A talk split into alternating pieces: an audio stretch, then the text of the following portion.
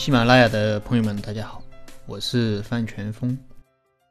市场啊，就是做买卖的地方，而资本市场可以理解为买卖资本的地方。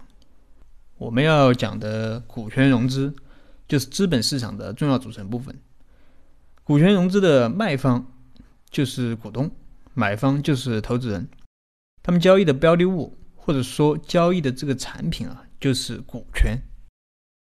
对于我们创业者来说，资本市场是一个让我们有点向往，但又有点害怕的地方。向往是因为资本市场创造了无数个财富的神话，一个 IPO 就能让你的身价百倍。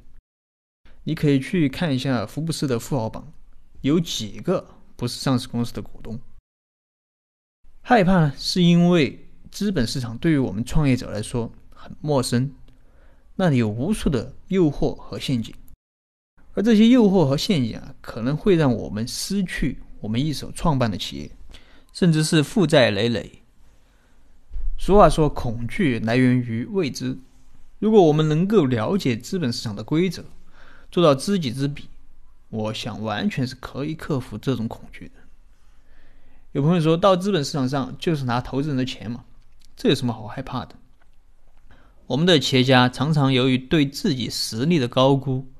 对资金的渴望，加上对资本市场的不熟悉，在进入资本市场后，往往会出现三种结局。第一种是在风险投资阶段，也就是刚拿到了 PE 或者 VC 的钱没多久，就被踢出局了，典型的就是俏江南的张楠。第二种是 IPO 成功了，但创始人还是出局了，比如说新浪的王志东。第三种是 IPO 成功后。发展的一直还可以，但是由于早期的股权设计不当，埋下了祸根，在资本市场上被人恶意并购，最终创始人出局的，如万科的王石。除了对资本市场的不熟悉之外，我们的创业者还有一个最大的问题，就是不知道怎么吸引投资人。资本市场啊是一个讲故事的地方，你的故事讲得好不好，能不能吸引人？直接决定了你的企业能不能融到钱，但创始人讲的故事啊，往往是从产品的角度，我们的产品研发怎么样，我们的销量怎么样，我们的市场占有率怎么样。但商业啊，不是搞科学研究啊，不是说把产品做到极致，你就能赢得利润。市场上有太多的叫好不叫座的产品，这些产品啊，不仅仅没有给企业带来利润，反而将企业推向深渊。也不是说市场占有率高你就能赢得利润。